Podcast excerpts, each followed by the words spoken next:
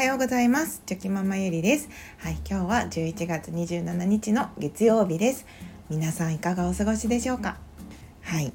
今日はですねあのー、またまた本を読んでの気づきのお話になります。はい、何の本を読んだのかというとえっ、ー、とチキリンさんの自分の時間を取り戻そうっていう本ですね。はいそちらを読ませていただいて、はい、いろんな気づきや学びがありましたのでそんなお話をしたいと思います。はい、あのゆるゆるお付き合いいただけると嬉しいです。はい、まああの時間っていう時間に関しての本が私は結構好きでですね。はい、まあ時間の管理とか、うーんそうですね。時間タイムスケジュールをうまく組んだり効率的に考えたりとか そういうことを考えることがもともと私も好きなのでなのでそういう時間に関する本を見つけるとついつい手に取ってしまってあのちょっと見たいなって感じであの読むことが多いんで多いので、まあ、今回もそのまさにねタイトルで「時間」って書いてあったのであどんなことが書かれてるのかなと思って、はい、手にと手に取って読んでみました。うん、でまああのー、どんなことが書かれていたのかというと、まあ、今の時代はうん生産性があるかないかっていうようなそういうところがもう重点的にみんな大事だと思っていてうんなのでその仕事をするにもですね、えー、仕事を始めるにもそういったところをかなり意識できていないとこううまくいかないというか、うん、そんなことが書かれていました。でその今回はですね社会についてっていうよりはまあ、自分自身の生産性っていう意味であのいろいろとね学びとか気づきがあったんですけれどもまああのやっぱり時間っていうのは有限なものなのでそして自分にとって大切な、まあ、資源ですよね。はいまあ、時間この今無限のようにあるあると思ってしまいますけれども自分の命で考えると、はい、やっぱり限りがありますので、うん、そういった意味でも本当に今自分が過ごしている時間ですねは生産性がある時間の使い方をしているのかっていうそういう視点を持つことがあの大切だなということをね改めて感じておりました。で何でもかんでも効率化でとか何でもかんでも生産性を上げてっていうわけではないなと私も思って私は思っていまして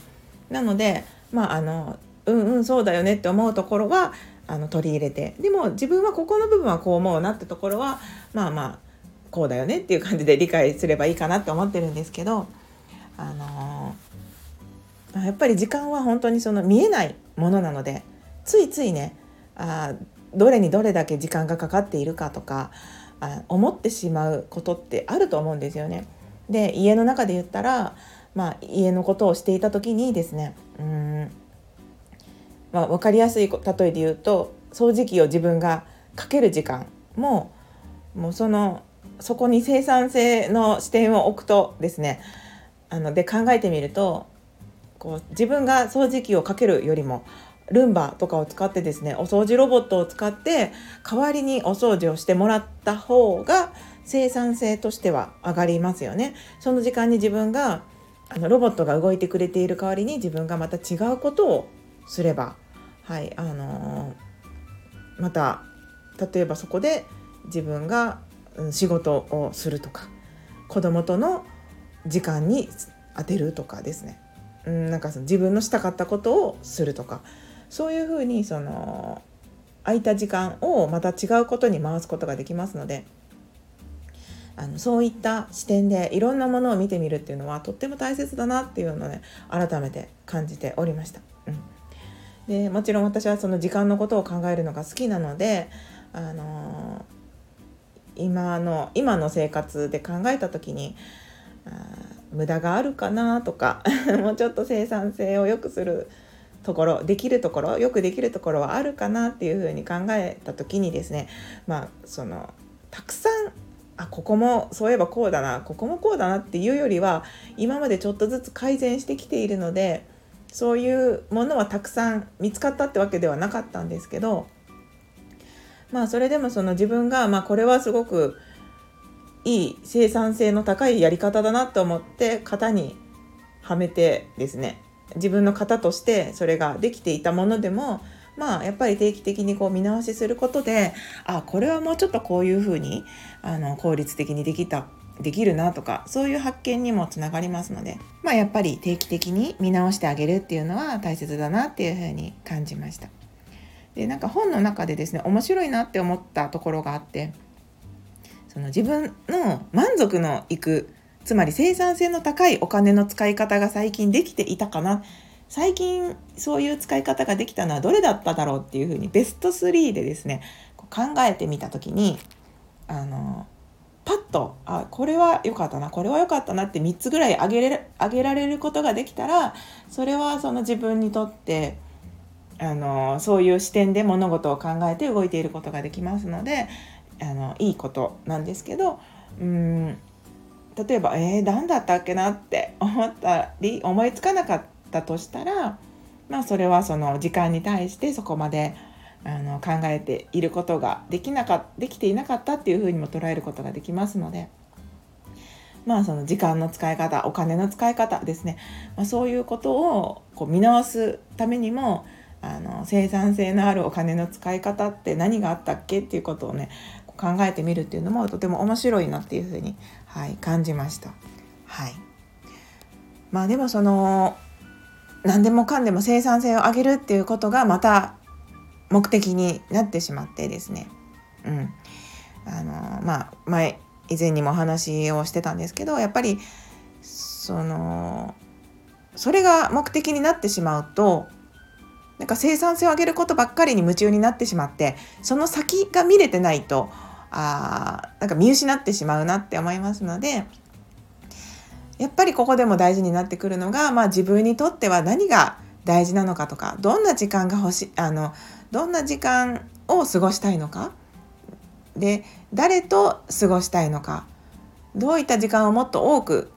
増やしていきたいのかとかその自分の生きていく上でのまあ大切な価値観ですよね。そこを忘れてしまって生産性を上げることばっかりに意識が向いてしまうとあれ何のために生産性上げてるんだっけっていう風になってしまったりなんか生産性を上げることばっかり考えちゃってなんか心は満たされないみたいなことにもつながってくると思いますのでその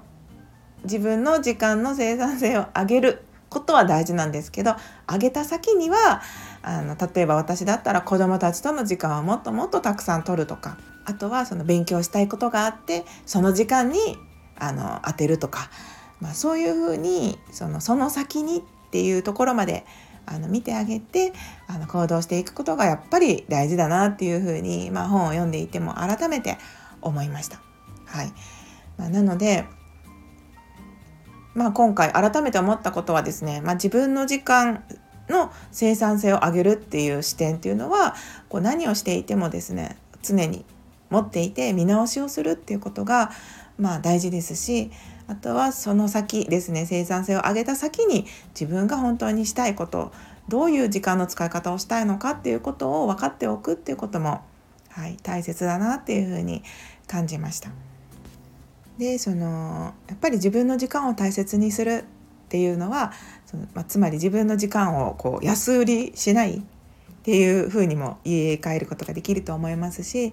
で自分の時間っていうのは本当に生きている時間になりますので、うん、自分を大切にするという意味でもそういうふうになんか生産性を上げて自分の大切な有限な資源ですねの時間をはい、本当に使いたいものに使っていくっていう風にあに考えていくのがあのとても大切だなと、はい、あの今回改めて学び気づきになりました。はい、ということで今日もあの